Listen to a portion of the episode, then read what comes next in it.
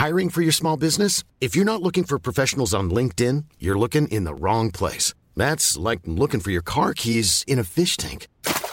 LinkedIn helps you hire professionals you can't find anywhere else, even those who aren't actively searching for a new job but might be open to the perfect role. In a given month, over 70% of LinkedIn users don't even visit other leading job sites. So start looking in the right place. With LinkedIn, you can hire professionals like a professional. Post your free job on linkedin.com/people slash people today.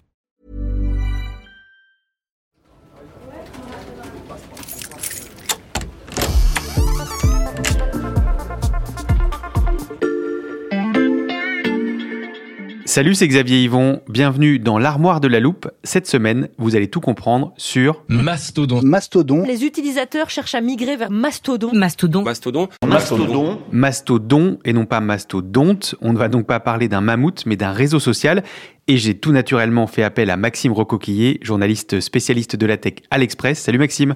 Salut Xavier, et euh, c'est marrant que tu dises ça parce que justement chez Mastodon, ils sont quand même inspirés de l'animal, donc euh, leur logo, c'est un genre de mammouth éléphant. Tu dis ils se sont inspirés. De qui parle-t-on? Qui est derrière ce projet? Surtout une personne en fait, euh, il s'appelle Eugène Rochko, donc c'est Mhm. un programmateur allemand passionné par les réseaux sociaux, il est inscrit sur, sur plusieurs d'entre eux. Il crée Mastodon en 2016 Mhm. pendant ses études. Il s'agit d'une plateforme qui est fortement inspirée de, de Twitter, mais en open source, c'est-à-dire que son code est consultable par n'importe qui. Mhm. Il fait ça car en vérité, il est plutôt inquiet pour euh, voilà le réseau qui a un, un oiseau bleu en guise de logo.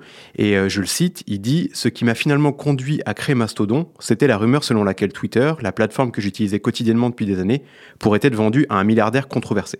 Il parlait en l'occurrence de Peter Thiel, euh, proche de la droite radicale américaine. Donc Mastodon a 6 ans et la rumeur à l'origine de sa création s'est tout récemment vérifiée avec un autre milliardaire. Oui, alors euh, cette fois avec euh, Elon Musk, qu'on connaît bien euh, Mhm. ici à, à la loupe, euh, un ennemi de Thiel hein, par ailleurs.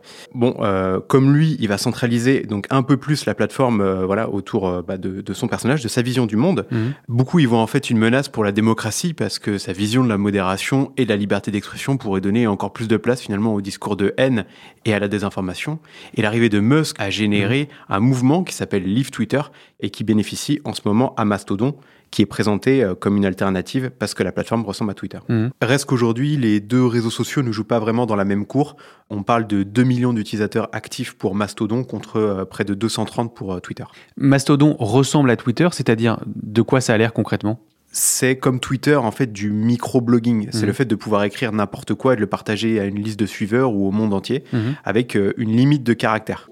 Euh, L'équivalent des tweets euh, sur Mastodon sont des poètes, euh, voilà, donc qui peuvent aller jusqu'à 500 caractères. C'est déjà deux fois plus que Twitter. Mhm. Un retweet, donc euh, un partage d'une publication, ça s'appelle un, un boost. On garde aussi comme Twitter le système de liste, d'abonnement bien sûr, qui est la base de, de tout, et c'est gratuit. Mhm. En revanche, chez Mastodon, toutes les publications sont affichées par ordre chronologique. Il n'y a pas d'algorithme qui met en avant des publications plutôt que d'autres. Il n'y a pas de profil premium non plus, les petits badges bleus que vous voyez sur Twitter. Mhm. On ne peut pas citer également un tweet pour ne pas vraiment attiser la haine ou l'opprobre sur euh, quelqu'un. Euh, et on ne comptabilise pas le nombre de likes aussi sur les posts.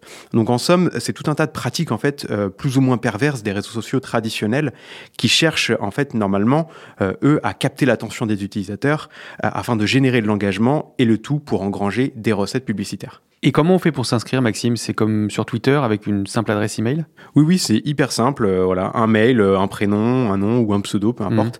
Euh, mais il y a quand même un choix qui est primordial, c'est celui du serveur Mhm. où l'on veut s'inscrire euh, et par lequel en fait on va accéder à Mastodon. C'est un peu plus compliqué que ça en a l'air en fait parce qu'il y en a plus de 6000 euh, qui sont conçus comme des mini forums en fait. J'en ai vu certains où ils attirent en fait les utilisateurs en disant bah nous on est plutôt musique métal, d'autres ils disent bah nous on est des gens de San Francisco et il y en a d'autres ils disent bah nous on adore Linux par exemple. Il y a beaucoup de communautés informatiques. Et ce choix, en fait, il est important parce que une fois que tu es inscrit, tes messages sont administrés par la personne donc qui gère le serveur. Mhm. Après, euh, pas de panique, les messages sont aussi visibles par tous ceux en fait qui utilisent Mastodon. On n'est Mhm. pas enfermé dans une communauté et on peut lire euh, les messages euh, de toutes les personnes, peu importe le serveur. Et quel est le but justement de ces multiples serveurs? C'est de rendre la plateforme décentralisée, euh, donc par nature incontrôlable par une seule entreprise Mmh. euh, ou un milliardaire ou même par Eugène Rochko lui-même. Mmh. Voilà, c'est une lubie un peu dans, dans la tech euh, que la technologie d'ailleurs rend de plus en plus possible en ce moment. En témoigne voilà l'intérêt croissant qu'il y a par exemple dans les blockchains, ces livres de compte consultables par n'importe qui et qui supportent aujourd'hui ce qu'on appelle des crypto-monnaies ou des NFT. Et j'en viens à la question que se posent probablement certains de nos auditeurs qui utilisent Twitter, Maxime. Est-ce que Mastodon vaut vraiment mieux en termes de modération de contenu? Oui et non, en fait, la modération, elle change selon le serveur où l'on se trouve. Donc, des gens peuvent se retrouver sur euh, liste noire, euh, sur le bon vouloir d'un administrateur. Et ça, pour le coup, c'est presque encore plus opaque finalement que, que Twitter. Je tiens quand même à préciser que la plateforme demeure un peu plus saine actuellement parce qu'en fait, elle dispose de moins d'utilisateurs. Mais à ma connaissance, il y a très peu de moyens mis sur euh, la détection de faux comptes, par exemple, ou contre les campagnes de, de désinformation. Et tout ça peut devenir un problème si le nombre d'utilisateurs augmente euh, parce que logiquement en fait on sera plus susceptible euh, de retrouver sur Mastodon des éléments perturbateurs comme on en trouve aujourd'hui sur Twitter. Donc ce réseau qu'on présente comme une alternative à Twitter ne permet pas forcément d'en éviter tous les biais. Alors certains, c'est incontestable, Mhm. mais oui, tout n'est pas parfait. La preuve, on n'assiste pas non plus à un désengagement massif de Twitter. Euh, Mastodon semble gagner des, des abonnés, mais Twitter ne semble pas non plus trop en perdre. Puis, il y a d'autres réseaux sociaux qui veulent attirer les déçus de Twitter. On peut penser à Discord, qui est déjà très populaire chez les jeunes, euh, qui cumule des fonctionnalités de messagerie instantanée, de forum audio, euh, voilà, et qui fonctionne aussi sous la forme de serveur.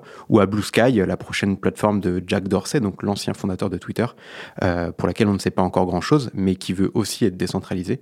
On peut aussi se demander si le successeur de Twitter ne sera pas inspiré lui-même de Mastodon. Après tout, son code est open source, est imitable par n'importe qui. Donald Trump s'en était servi pour créer son propre réseau Discord, Blue Sky, je note tout ça, ça nous fera une liste de prochains termes à définir. Voilà, je peux refermer l'armoire, maintenant vous êtes capable d'expliquer ce qu'est Mastodon. Et si vous voulez en savoir plus, on vous a préparé une liste d'épisodes de La Loupe et d'articles de l'Express qui traitent du sujet. Les liens sont à retrouver dans le descriptif de ce podcast. Bon week-end, profitez-en pour rattraper les épisodes que vous auriez manqués. Je vous dis à lundi pour passer un nouveau sujet à La Loupe.